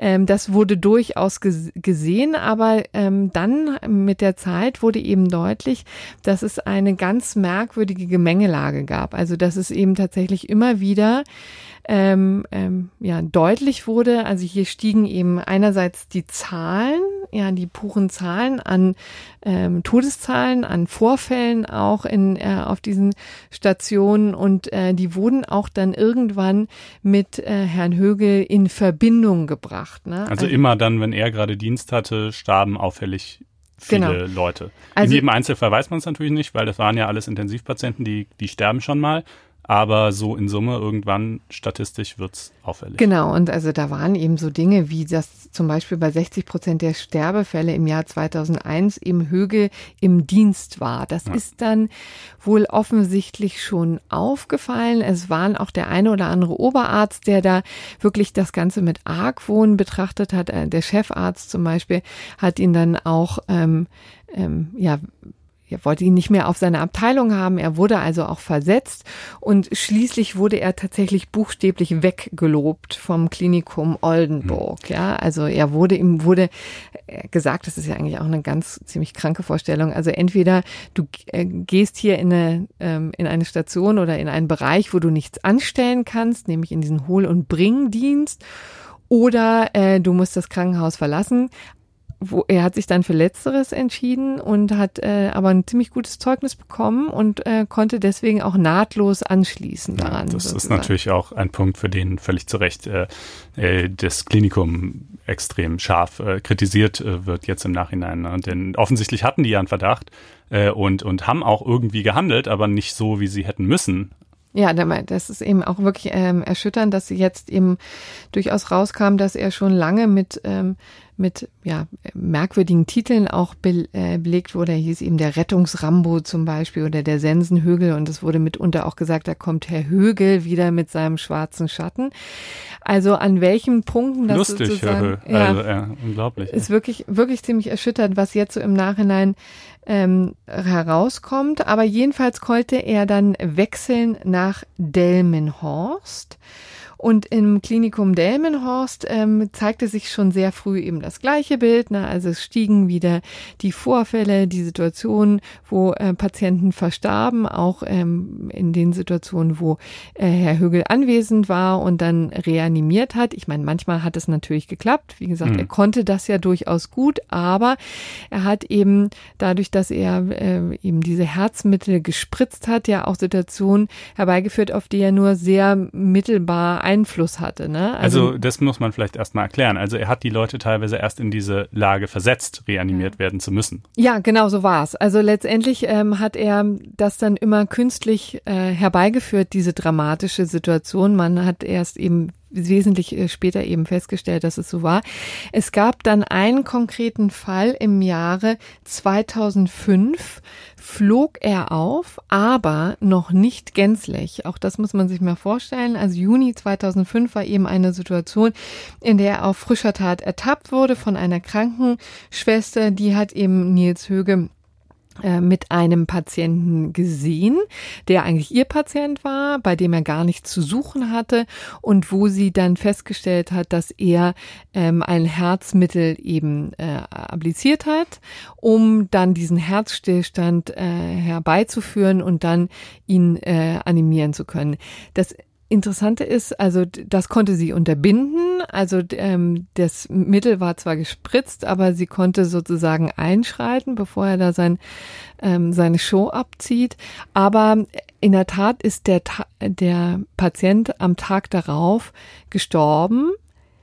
Laut Urteil übrigens nicht an diesem äh, Fiasko, was sich mhm. dann äh, da ergeben hat, sondern tatsächlich an seiner Vorverkrankung. Ne? Da, wo, was ein großes Problem ist. Genau, also das ist natürlich bei der strafrechtlichen Aufarbeitung. Ich meine, letztlich, man hat sicherlich genug, um den irgendwie äh, hoffentlich auf alle Zeiten wegzusperren. Naja, dazu noch so gleich. Ähm, aber, aber so einfach ist es ja nicht. Man muss ja schon wirklich jeden einzelnen Mordvorwurf äh, konkret belegen. Wenn man in wegen 85 Fällen verurteilt, muss man halt auch wirklich in 85 Fällen nachweisen, dass es da tatsächlich an ihm und an der Verabreichung dieses Medikaments lag und an nichts anderem. Und bei schwerkranken Patienten ist das ja vielleicht nicht immer so ganz einfach zu führen, dieser Nachweis. Genau, deswegen sind übrigens auch schon 15 hier in diesem Fall unterm Tisch gefallen. Also angeklagt waren 100. Mhm. Und tatsächlich bei den 15 die jetzt fehlten in der Urteilsbegründung, die mussten, da musste der, der Richter eben oder die Kammer eben freisprechen, weil eben schlicht und ergreifend das nicht letztlich geklärt werden konnte, inwieweit mhm. das tatsächlich äh, in seinen ähm, ähm, Machtbereich lag. In, in, mhm. in, so. Der Punkt ist 2006 und da kann man eben sehen, wie langsam dieses ganze Verfahren eigentlich überhaupt erst in Gang gekommen ist ähm, wurde Nils Högel zum ersten Mal verurteilt und zwar wegen versuchten Totschlags. Mhm das war eben der einzige Fall. Also die Krankenschwester hat ihn eben ertappt, dann gingen die Ermittlungen los und ähm, er durfte übrigens noch zwei Tage weiterarbeiten. Ähm, und erst dann wurde er freigestellt und dann haben auch die Ermittler sich erstmal nur diesen Fall angeguckt. Er wurde verurteilt äh, vom Landgericht Oldenburg eben für fünf Jahre ähm, wegen versuchten Totschlags und das hat dann den Weg gefunden zum ähm, Bundesgerichtshof. Und äh, da muss man sich auch mal vorstellen, das ist übrigens auch ganz interessant, dieses Urteil nochmal zu lesen, also wirklich völlig frei von dem, was wir jetzt wissen, ja. liest sich das wirklich wie eine Groteske. Also es ist ähm, schon damals offensichtlich Damals war es gänzlich unklar, warum er das eigentlich macht. Es wurden tatsächlich zwei Möglichkeiten in Erwägung gezogen. Erstmal diese, von der wir jetzt wissen, dass es so war, dieses sich zur Schau stellen, dieses Herbeiführen von Notsituationen, um sich dann als Held zu gerieren. Das wurde als eine Möglichkeit der, ein, eine Motivlage sozusagen ähm, in Erwägung gezogen, aber die andere war durchaus auch, ob er vielleicht als aus Mitleid gehandelt Ach hat. Ach so, ja? dass ob er dachte, der Typ ist so schwer krank, der war ja offenbar tatsächlich sehr schwer krank, wenn man gar nicht nachweisen konnte, dass es an dem Medikament lag, der Tod, dass ich dem quasi helfe, indem ich ihn mitleidigerweise jetzt umbringe. Oder? Ja, also okay. damals tappte offensichtlich Justiz noch so sehr im Dunkel. Das war eben das äh, Urteil, was in der ähm, das Landgericht im allerersten Fall ähm, gefällt hat, das eben auch in sich ein bisschen widersprüchlich war und deswegen aufgehoben wurde vom ähm, Bundesgerichtshof. Und ähm, was an diesem Urteil übrigens auch noch interessant ist, ist eben die Ausführung zum Thema Heimtücke. Denn das, was wir jetzt hier eben sehen, ist natürlich eine Verurteilung wegen Mordes. Ja, ähm, und die wurde damals eben auch diskutiert. Also kann man ihm auch einen Mord, in diesem Fall eben einen versuchten Mord, anlasten. Und das geht ja nur, wenn man ein Mordmerkmal eben zur Verfügung hat. Und das äh, wurde hier diskutiert ähm, in der äh, Heimtücke. Ja. Und dazu muss man eben wissen, dass in ständiger Rechtsprechung des BGH Heimtücke eben das bewusste Ausnutzen der Arg- und Wehrlosigkeit des Opfers in feindlicher Willensrichtung ist. Mhm. Ja, das ist sozusagen die etwas sperrige äh, Formulierung, die Definition von Heimtücke. Und das Interessante ist, dass das eben Heimtücke nicht möglich ist bei Leuten, die im Koma liegen. Mhm. Weil anders als bei Schlafenden ist ihnen gar nicht möglich, sich noch zu wehren. Also da ist, steht ja mhm. eben die, die Frage, ist der arg, arg und wehrlos und könnte er sich aber, das geht nur dann, mhm. wenn du dich tatsächlich wehren kannst. Und das geht eben bei Koma-Patienten nicht. Aber es gibt eben quasi eine eine Krücke, die, ähm, die darin liegt, dass man dann abstellt auf die anwesende Krankenschwester. Also gibt es eben schutzbereite Dritte, ja, ja. die eben tätig werden können mhm. und deren Arg- und Wehrlosigkeit, sozusagen Arglosigkeit mhm. eben dann äh, ausgenutzt wird. Und äh, das hatte das Landgericht Oldenburg noch abgelehnt, ähm, auch weil er in dieser Situation sie eben nicht rausgeschickt hatte oder so, sondern die war eben ohnehin erstmal anderweitig mhm. beschäftigt. Mhm. Und ähm, die hatten dann, waren fälschlicherweise davon ausgegangen, dass diese Situation dann eben äh, ähm, Heimtücke ausschließt. Das hat ähm, der Bundesgerichtshof aber in dieser Situation klargestellt und hat eben gesagt, hier war eben die Krankenschwester, diejenige, die schutzbreit gewesen wäre, das war ihr Patient.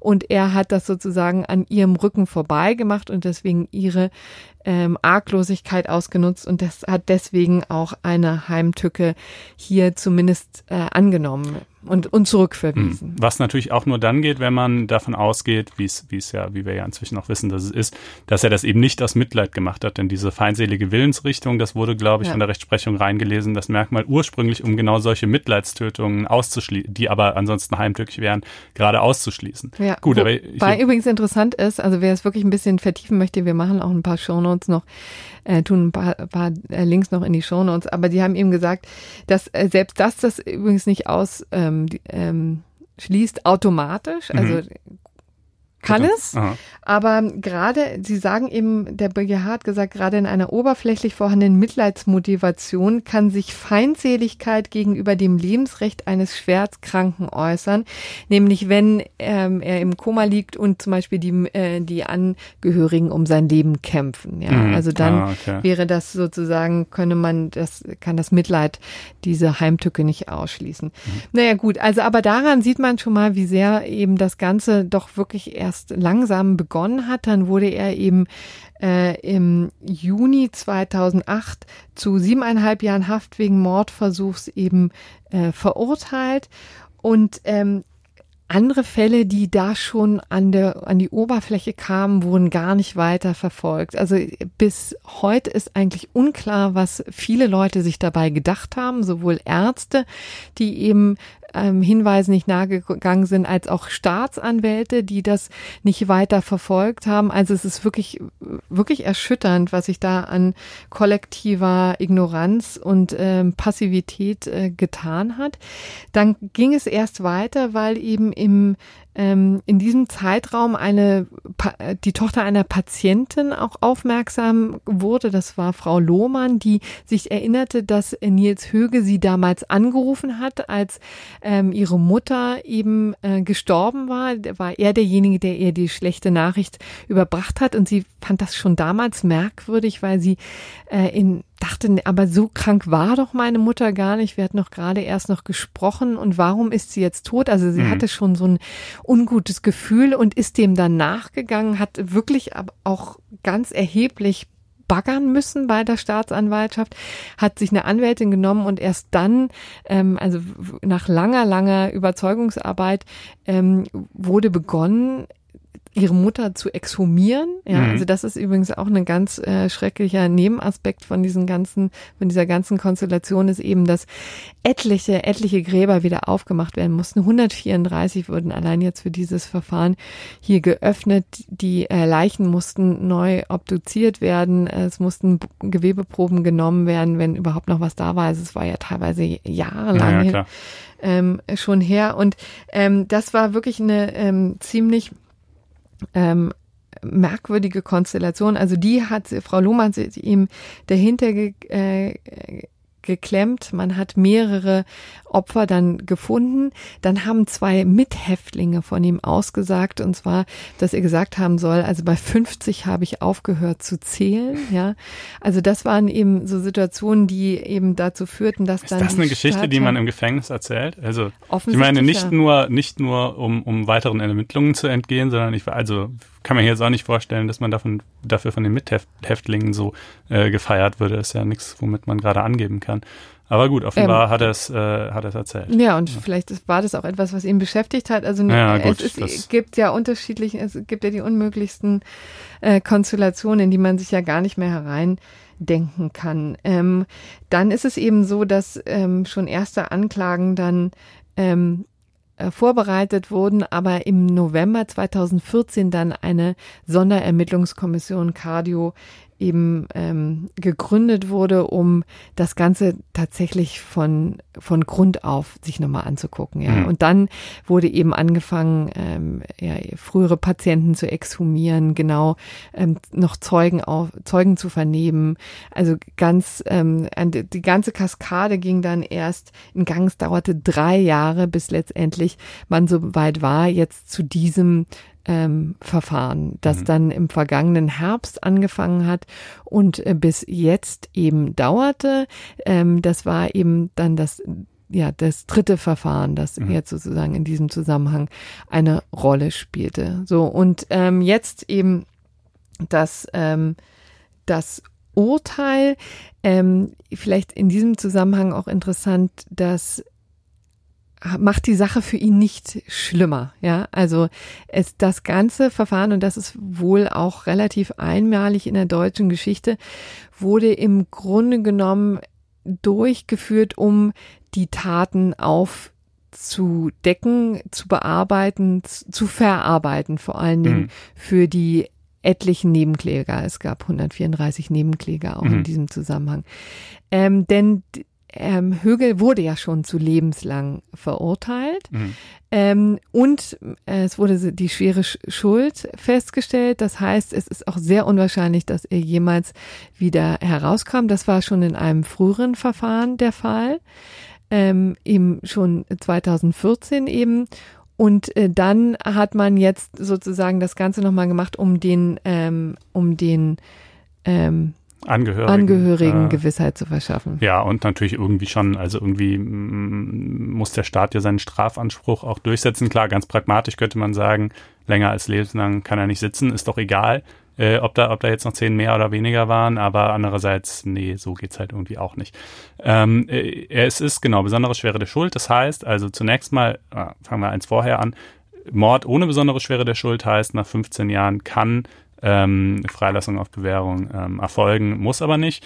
Äh, bei besonderer Schwere der Schuld ist nochmal eine, zunächst nochmal eine quasi weitere Prüfung vorgeschaltet, bei in der erstmal gefragt wird, ob äh, die äh, sozusagen diese besondere Schwere und diese besondere Gefährlichkeit ähm, nicht mehr nicht mehr äh, fortgelten und äh, dann wird im zweiten Schritt gefragt, ob Bewährung äh, äh, erfolgen kann. Dies ist inhaltlich sind die Prüfungen, kann es Bewährung geben und ist diese besondere Schwere der Schuld aufgehoben, ähnlich, aber nicht ganz identisch. Und äh, in der Praxis führt es jedenfalls nochmal eine, zu einer Verlängerung äh, des, des, äh, der Haft, potenziell natürlich auch bis tatsächlich hin zum Tode, nicht zwingend, aber häufig. Ähm, und äh, Sicherungsverwahrung wurde nicht angeordnet, glaube ich. Ne? Nee, das, weil er ein Altfall war. Es mhm. gab ja diese Konstellation, dass ähm, die im Jahr 2013 ähm, ja sich die Gesetzeslage ändern musste, weil das Bundesverfassungsgericht ja eingeschritten war. Das ist jetzt hier so ein bisschen kompliziert. Also jedenfalls wurde es, ähm, konnte es in diesen Konstellationen nicht angeordnet okay. werden. Und das ähm, jetzt mal einfach ja, zu ja. halten. Das, ja, da gäbe es nochmal mit dem EGMR-Urteil dazu und so eine endlos ja. äh, lange Litanei zu erzählen, aber das vielleicht bei einem anderen Anlass. Damit wären wir übrigens aber in diesem Zusammenhang noch lange nicht am Ende. Zunächst einmal ist ähm, ist es so, dass Nils Högel Revision eingelegt hat äh, gegen das Urteil. Was da jetzt seine Gründe waren, weiß ich nicht. Es wurde nur vom Landgericht Oldenburg eben mitgeteilt, dass das so ist. Das heißt, den BGH wird es auch nochmal beschäftigen, diese, dieser ganze Komplex jetzt auch mit den neuen Erkenntnissen. Und es sind mehrere andere Verfahren noch anhängig, ähm, strafrechtlicher Natur, gegen Oberärzte und ähm, andere ja, Pfleger, weil sie ihnen jetzt eben vorgeworfen wird, Tod durch Unterlassen, ja, Totschlag durch Unterlassen. Auch eine ähm, juristisch interessante Konstellation, weil ähm, hier dann natürlich die ähm, äh, der Vorwurf ist, dass sie sich nicht geregt haben, dass sie äh, den Vorwürfen nicht nachgegangen sind, den Hinweisen und ihn nicht gestoppt haben, ja, dass sie da überhaupt nicht eingeschritten waren. Hier ist es eben so, dass das eben nur geht, wenn es so eine ge gewisse Garantenstellung gibt. Ne? Das ist eben mhm. bei Tod durch Unterlassen immer Totschlag durch Unterlassen immer. Ja, generell bei Unterlassensdelikten. Genau. Dass äh, hier im Grunde genommen auch eine Verantwortung desjenigen äh, gegeben sein muss, einzuschreiten. Das wird ja in diesen Ko Konstellationen bei Ärzten und Pflegern ähm, tatsächlich ähm, problematisch, unproblematisch sein. Ähm, da ist eben die Konstellation so, dass ähm, Anklage erhoben wurden. Nicht alle äh, Verfahren wurden zugelassen. Also auch da gab es schon wieder ähm, Querelen. Aber ähm, man wartet jetzt noch, bis die Sache gegen Nils Högel äh, selbst rechtskräftig abgeschlossen ist, damit man ihn als Zeugen hören kann. Denn mhm. dann ist er sozusagen verpflichtet auszusagen und vielleicht auch noch ein bisschen äh, mehr Licht in das Dunkel zu geben. Ja, ähm, ich könnte mir vorstellen, also die Garantenpflicht ist nicht das Problem, aber vielleicht der Vorsatz. Ne? Also da dürfte ja, ja gerade die Grenze. Ich meine, natürlich war das alles wahnsinnig dämlich von denen, aber kann man wirklich sagen, dass die den Tod weiterer Patienten billigend in Kauf genommen haben oder haben sie nicht eben irgendwie doch äh, auf einen guten Ausgang vertraut und irgendwie hatten zwar diesen Verdacht, aber haben ihn nie so wirklich zu Ende gedacht. Ähm, naja, gut, das wird sich dann noch zeigen müssen. Ähm, jedenfalls kann man hoffen, dass das jetzt dann auch zu einer etwas anderen, äh, sage ich mal, Anzeigebereitschaft und Handlungsbereitschaft im, äh, in den Kliniken äh, führt, wenn es mal zu einem vergleichbaren einer vergleichbaren Häufung von auffälligen äh, Situationen kommen sollte. So, kommen wir jetzt nun endlich wieder zu einem leichteren Thema, nämlich zu unserer Leib- und Magenapotheke um die Ecke, die uns beglückt mit äh, ja, Taschentüchern äh, oder auch Bonbons oder, oder Gutschein. wieder Gutschein über zum Beispiel zwei Wasser weg oder ein Ofenkrusti oder auch einen simplen 1-Euro-Schein. Also um diese beiden äh, Beigaben. Ja, Ach so, ein Euro-Schein. Du hast ein Euro-Schein gesagt. Das wäre ein interessantes Geschenk. Ein Euro-Gutschein, genau. Ja. Und das ist nämlich genau passiert. Und zwar einmal in Darmstadt. Äh, das war die Apotheke mit den äh, Brötchengutscheinen und in Berlin wurde der ein Euro Gutschein äh, vergeben in Verbindung eben mit Einkäufen, die man da getätigt hat. Ähm, und dagegen ist die äh, Zentrale zur Bekämpfung unlauteren Wettbewerbs, also schlicht die Wettbewerbszentrale äh, vorgegangen, sitzt hier in Bad Homburg, das ist ähnlich wie die Verbraucherzentrale sehr rührig. Und äh, jetzt hat nun alles vergangene Woche sehr gespannt äh, nach Karlsruhe geblickt zum Bundesgerichtshof. Und die große Frage war, darf es denn sowas in Zukunft geben in Verbindung mit verschreibungspflichtigen äh, Arzneimitteln. Das, diese Einschränkungen muss man äh, machen. Also wenn es einfach nur um Ibuprofen geht, dann äh, spielt das äh, Urteil weniger eine Rolle. Es ging eben einfach darum, äh, darf man so etwas tun, wenn man, wenn es gleichzeitig um verschreibungspflichtige Medikamente geht. Und da ähm, hat man das sich angeguckt vor dem Lichte des äh, Arzneimittelgesetzes, ne? also vor der Preisbindung in diesem Bereich. Mhm. Ähm, die legt eben schon seit geraumer Zeit fest, dass solche ja, Preisabschläge, die es ja dann vielleicht in verdeckter Form sind, äh, nicht zulässig sind. Ja, und der Bundesgerichtshof musste sich jetzt eben mit diesen Fällen auseinandersetzen. Genau, also es darf kein, kein äh klassischen Preiswettbewerb zwischen Apotheken geben. Die dürfen nicht sagen, ich gebe das, das Krebsmedikament, um jetzt mal vielleicht ein plastisches Beispiel zu nehmen, irgendwie zehn Prozent billiger ab. Und äh, gut, jetzt ein Brötchengutschein oder ein 1-Euro-Gutschein für den nächsten Einkauf, das wirkt zwar erstmal natürlich vergleichsweise total läppisch, aber trotzdem ist es natürlich mittelbar beeinflusst es eben irgendwie auch den Preis und macht es möglicherweise attraktiver, dort einzukaufen. Und deshalb haben ja, glaube ich, auch alle Instanzen, auch die Vorinstanzen schon erstmal gesagt, ja tatsächlich, das verstößt eigentlich gegen die Preisbindungsvorschriften, ne? wenn ich es recht äh, in Erinnerung habe. Genau, so war es nur in Berlin. Äh, die haben da mal ein Auge zugedrückt, äh, die Kammerrichter, weil sie eben gesagt haben, ja, also grundsätzlich ver ähm, verstößt es gegen die Regeln. Übrigens insbesondere, wir, vielleicht sagen wir nochmal konkret, worüber wir reden. Es geht einerseits um das Heilmittelwerbegesetz in Paragraph 7. Da ist eben explizit diese, ähm, dieser ähm, ja, diese Beigaben verboten. Mhm. Und ähm, dann geht es eben außerdem natürlich noch um Paragraph 3a des ähm, Gesetzes gegen den unlauteren Wettbewerb, also Paragraph 3a des UWG, äh, wo eben ähm, eine, eine Rolle spielt, ob die Verstöße einmal eben gegen das Heilmittelwerbegesetz und auch gegen die Preisbindungsvorschriften im Arzneimittelgesetz, ob die eben so spürbar sind für den ähm, einerseits für die Wettbewerber oder eben auch dann für die Verbraucher, dass das Ganze unterbunden werden muss. Das ist sozusagen die Kernfrage. Und das Kammergericht hatte dann Auge zugedrückt und eben gesagt, na ja, also ganz ehrlich, ja, bei so ein äh, Brötchen-Gutschein ähm, oder auch bei so einem 1-Euro-Gutschein, da kann man jetzt nicht davon reden, dass das wirklich spürbar ist. Und deswegen haben sie zwar einen Verstoß festgestellt äh, gegen die relevanten äh, Regeln, aber gesagt, also im Sinne des UWG ist das jetzt nun nicht verboten. Ja, und die haben sich daran vorbeigemogelt, aber der Bundesgerichtshof blieb hart. Übrigens liest sich die Pressemitteilung auch ganz äh, ähm, interessant, ja. Also die haben so ein bisschen ähm, deutlich gemacht, na ja, an uns liegt's nicht, ja, bisher sozusagen ständige Rechtsprechung eben einfach, dass sowas einfach nicht nicht spürbar ist, einfach keine große Relevanz hat, ne?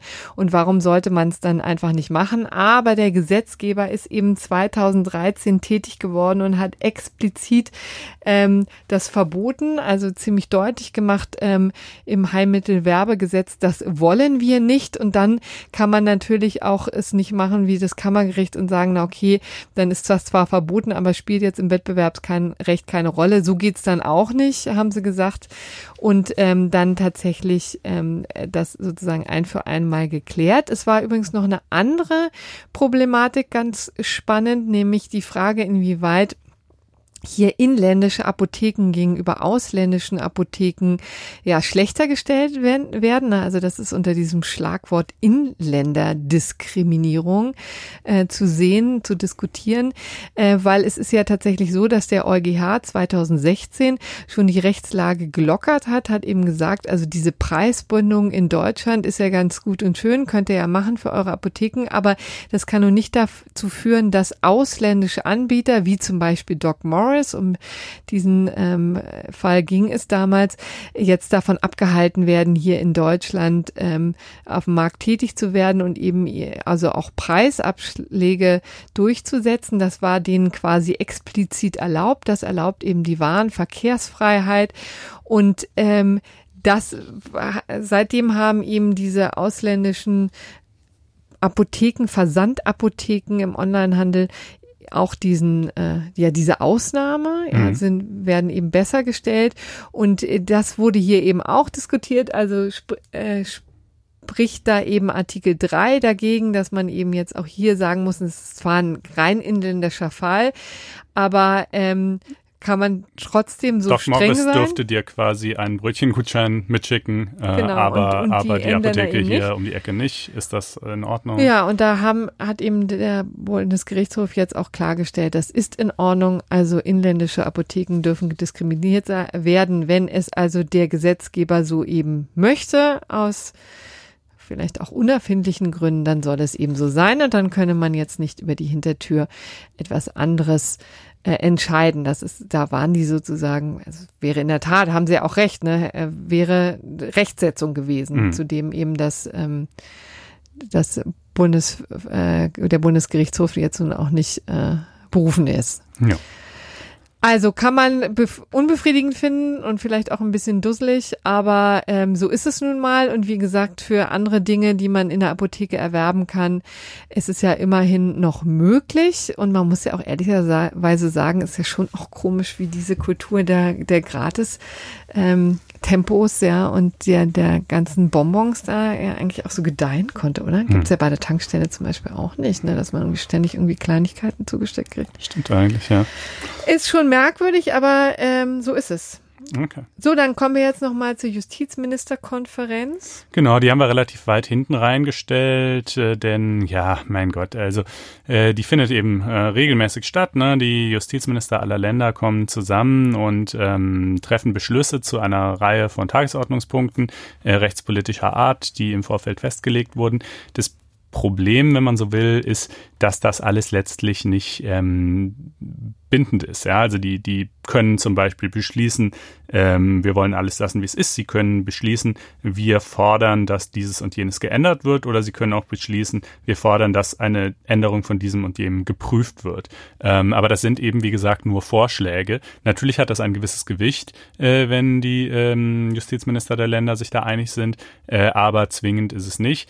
Ähm, trotzdem äh, wollen wir gerne mal dann zumindest so zu den paar zentralen, also aus meiner Sicht finde ich zentralen, interessantesten Punkten äh, kurz sagen, was dabei rausgekommen ist. Also ein Punkt betraf das Thema Entkriminalisierung des Containers. Ja, siehst du, ich ahnte, dass du das als erstes nennen würdest. Ja, das hatte ich ja auch hier mal gefordert, dass ja. ich das ein sinnvolles Anliegen fände. Und äh, Hamburg ist dir auch gefolgt. Hamburg ja, ist mir gefolgt, äh, hat das vorgeschlagen. Herr Steffen, aber du, äh, aber die anderen wollten nicht. Die anderen wollten nicht, also jedenfalls nicht genug. Ähm, äh, das hat keine Mehrheit gefunden. Ähm, äh, man muss dazu eben natürlich sagen, ich habe jetzt auch nochmal mit einem äh, Michael Kubitzel, einem Strafrechtsprofessor, darüber ein bisschen diskutiert und äh, es wäre wahrscheinlich sinnvoller, wenn man wirklich sagt, wir wollen diese Lebensmittelverschwendung stoppen, was ja erstmal plausibel ist, äh, dann eine, äh, eine Art Abgabepflicht für die Supermärkte einzuführen, ja, anstatt ähm, äh, umgekehrt den Hausfriedensbruch, äh, den Diebstahl und äh, möglicherweise auch die Sachbeschädigung, äh, die mit dem Containern äh, teilweise einhergehen, straffrei zu stellen. Ähm, also dann, dann wäre es irgendwie einfach das, das kohärentere, schlüssigere Vorgehen, ähm, einen Rahmen zu schaffen, in dem die verpflichtet sind, was weiß ich, kann man ja sagen, einmal am Tag müsst ihr Zugang gewähren zu euren Containern, von mir aus unter Aufsicht, äh, und dann können Leute sich das da rausnehmen oder so. Ja, das wäre, glaube ich, die, also irgendwie einfach die schlüssigere Lösung, als zu sagen, es ist ab jetzt legal, nachts äh, über den Zaun zu klettern und äh, vielleicht einen verschlossenen Container aufzubrechen. Also insof insofern kann ich verstehen, dass es abgelehnt wurde, aber trotzdem sehe ich da Handlungsbedarf ähm, äh, vom Ergebnis her. Ähm, so, zweiter Punkt, ähm, äh, es soll geprüft werden, ob Körperverletzungen mittels Messern, also äh, stets Verbrechen sein sollen. Das sind, sind sie nicht notwendigerweise. Momentan können sie natürlich sein, je nach den Folgen, die das Ganze nach sich zieht. Drittens, es soll geprüft werden, ob die Bedrohungsstrafbarkeit ausgeweitet werden soll.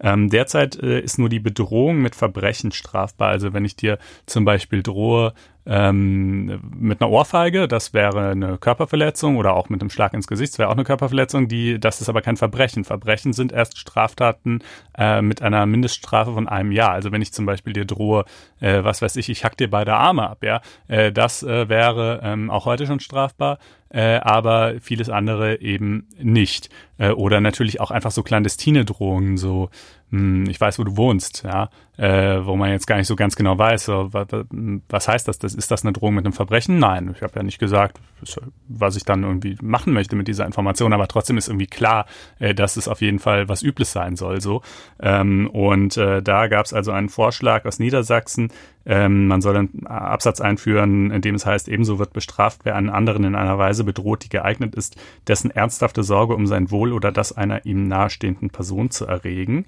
Ähm, äh, also dieser Vorschlag, ähm, so jetzt die Justizminister auf der Konferenz, soll geprüft werden äh, auf Bundesebene, ähm, aber zu einem zu einer klaren Befürwortung dessen hat man sich offensichtlich auch nicht durchringen können. Ähm, und dann vielleicht noch als letztes der Auskunftsanspruch des Scheinvaters gegen die Mutter zwecks Unterhaltsregress soll eingeführt werden. Äh, das wird auch tatsächlich gefordert. Das ist, äh, tut auch dringend Not. Das haben wir auch mal in einer der früheren Folgen kurz drüber geredet. Ähm, die Konstellation, wenn du also ähm, eine Zeit lang ein Kind großgezogen hast als Mann in der Annahme, es wäre deins. Irgendwann findest du heraus, du bist gar nicht der genetische Vater. Jetzt möchtest du, was natürlich dann sowieso eine ziemliche Katastrophe irgendwie wahrscheinlich in deinem Leben ist, äh, ähm, aber dann möchtest du jedenfalls den Unterhalt, den du gezahlt hast, von dem tatsächlichen Vater zurückhaben. Dein Problem ist aber, dass du möglicherweise gar nicht weißt, wer der tatsächliche Vater ist. Du weißt nur, dass du es nicht bist. Per DNA-Test hast du das herausgefunden, ja. Und wer weiß, wer der Vater ist? Naja, die Mutter wird's wissen. Ähm, aber, und da hat das Bundesverfassungsgericht eben vor zwei oder drei Jahren ein Urteil gefällt, dass die Mutter nach derzeitiger Rechtslage nicht verpflichtet ist, ähm, diese Auskunft zu erteilen, weil es keinen expliziten Anspruch gibt. Man hat das nur so hereingelesen, quasi aus 242 Treu und Glauben. Und äh, da sagt das Bundesverfassungsgericht nein, denn das sei ja auch für die Mutter ein Eingriff wiederum in ihr Persönlichkeitsrecht, offenbaren zu müssen, mit wem sie sich da eben eingelassen hat. Ähm, und dass der Eingriff sei zwar möglich, aber eben nur, wenn eine ausdrückliche gesetzliche Grundlage bestünde. Die sollte, eigentlich war man sich auch schon einig, die schaffen zu wollen, ist aber bis heute nicht passiert. Ähm, und ja, da wird also gefordert, die zu schaffen. So, das würde ich sagen, aus meiner Sicht die vier interessantesten Punkte. Ähm, und äh, damit wollen wir es vielleicht zu Yumiko bewenden lassen. Genau, und kommen jetzt zum gerechten Urteil, wo es um Autoposer geht. Ich muss offen gestehen, mir war nicht bewusst, dass es tatsächlich eine äh, Bezeichnung gibt, eben Autoposer, ja, doch, für ja. dieses ähm, Phänomen, das einen ja immer immer wieder ankotzt, um es mal deutlich zu sagen. Also schön, dass man das so wunderbar in Worte fassen kann. Leider gibt es kein deutsches Wort offensichtlich hm. dafür. Naja, gut, Angeber. Also Fakt ist jedenfalls, ähm, es ging um jemanden aus Ludwigshafen, der einen äh, Jaguar fährt. Und ein Audi, meine ich auch noch ein Audi. Ja, aber es ging tatsächlich aber um es ging jetzt Jaguar, um den Jaguar. Muss man ehrlicherweise sagen. Und, Und äh, er ähm, ist damit immer durch die Mannheimer Innenstadt ge gerührt. Ja, also hat halt irgendwie den Motor besonders laut aufheulen lassen und so. Ich finde das äh, übrigens lustig, weil mir an der Stelle, als ich das Urteil gelesen habe, eingefallen ist, dass ich, ich gucke ja immer gerne Top Gear, beziehungsweise jetzt The Grand Tour, diese humoristisch eingekleidete Autosendung. Und da hatten die mal ein Bit zu dem, zu dem äh, Jaguar, ähm, äh, ich glaube äh, V8 oder so heißt er, äh, und haben sich aber auch darüber beschwert, dass der Motor von einem von den Modellen tatsächlich wahnsinnig laut sei, also schon störend laut. Ich ich weiß jetzt nicht, ob das tatsächlich exakt der Jaguar ist, den der Typ da fährt, aber wenn ja, dann könnte es äh, vielleicht auch zum Lärmpegel beigetragen haben. Ich kann hier wirklich nur den Unterlagen entnehmen, dass es der Jaguar Type ist. F-Type, ja, okay. ja, vielleicht, vielleicht war es der. Ich, bin äh, so genau habe ich es nicht in Erinnerung. Aber wie auch immer, auf jeden Fall der Motor ist vielleicht schon von Haus aus laut, aber der Typ das hat ihn auch noch mal äh, das genau, das behauptet er, ähm, aber er hat ihn augenscheinlich auch noch mal deutlich lauter rühren lassen ja, als äh, den also genau mit quietschenden Reifen und äh, rührendem Motor noch mal extra Gas gegeben. Mhm. Und so an der Ampel ähm, also aufs Gaspedal getreten und so. Also das ist, ähm, war alles schon offensichtlich ziemlich unsäglich, weil er tatsächlich innerhalb ähm, von einem Monat sind 14 Beschwerden gegen ihn äh, äh, eingegangen von Passanten, die sich eben gestört gefühlt haben, weil er eben in der Mannheimer Innenstadt immer wieder herumfuhr. Äh, und bei diesen 14 Malen sind, glaube ich, noch nicht die Male ähm, eingerechnet, wo die Polizei von Amts wegen eingeschritten mhm. ist, also ihm auch gesagt hat, äh, und zwar wegen unnötigen Lärms oder vermeidbaren Abgasbelästigungen, ja mhm. gesagt mhm. hat jetzt. Ohne äh, ausdrücklichen äh, Hinweis. Äh, genau. Aus, jetzt ähm, hältst du mal hier den Ball flach. Ähm, also das scheint schon wirklich äh, ein größeres Problem in Mannheim gewesen zu sein. Vielleicht kann das jemand auch nochmal aus, ähm, aus nächster Nähe beschrei äh, beschreiben. Ja, vielleicht mhm. haben ja Hörer, die den Mann kennen. Es geht ähm, dann ist tatsächlich ein Fall aus dem Jahr 2016 und ähm, dann am 22. September 2016 hat die Stadt Mannheim sozusagen alles äh, äh, alles in die Hand genommen und hat ein Verbot ausgesprochen. Und zwar sich gestützt auf Paragraph 30 Absatz 1 ist der Straßenverkehrsordnung, der eben genau sowas verbietet, ne? Die, diese, un, diesen unnötigen Lärm oder die vermeidbaren Abgasbelästigung. Ja, ja genau. Nee, ich hatte den nur auch gerade vorlesen wollen. Aber, okay, äh, kannst du gerne tun. Nee, ist, äh, hast es exakt gesagt. So, und dagegen ist er jetzt irgendwie, äh, hat er jetzt die Gerichte äh, beschäftigt in, in seinem Kampf gegen dieses Fahrverbot. Ja, das ist, ist, ist ja, ja, kein Fahrverbot. Ist nur er eine behauptet- Ordnungsverfügung. Aber er meint, er behauptet, er, es ist ein faktisches Fahrverbot. ja. Und das lässt sich ja in diesen Tagen ja auch wirklich sehr hören. Da wird er wahrscheinlich auch viele Mitsprecher schon allein wegen dieses Wortes bekommen. Aber, also er hat eben argumentiert, ne, das Ganze ist so laut schon von Natur aus, ja, die, dieser Motor, dass er einfach nicht anders kann, als so rührend durch die Straßen äh, flanieren. Und ähm, das hat ihm aber ähm, weder das Ver äh, Verwaltungsgericht noch der Verwaltungsgerichtshof Baden-Württemberg abgenommen, hat gesagt, also ähm, so geht's nicht. Also dieses Ver Verbot bleibt bestehen, ja, Hm. und es ist auch unanfechtbar jetzt. Also damit muss er jetzt leben. Ist inzwischen tatsächlich auf den Audi A8 umgestiegen, der vielleicht ein wenig leiser ist, kann man sich ja jedenfalls gut vorstellen. Ich muss, glaube ich, nicht sagen, warum ich es in höchstem Maße äh, gerecht finde, Ja, dieses nee. Urteil. Ich glaube, das, das spricht für sich. sich selber, genau. ja. Ähm, so, und damit wären wir auch jetzt mit dieser Woche am Ende, die wir Genau. ausreichend verhandelt hätten.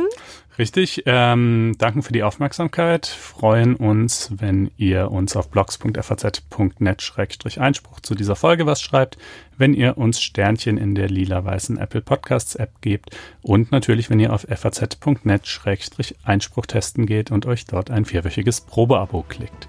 Äh, in diesem Sinne, vielen Dank und bis kommende Woche. Tschüss! Ciao.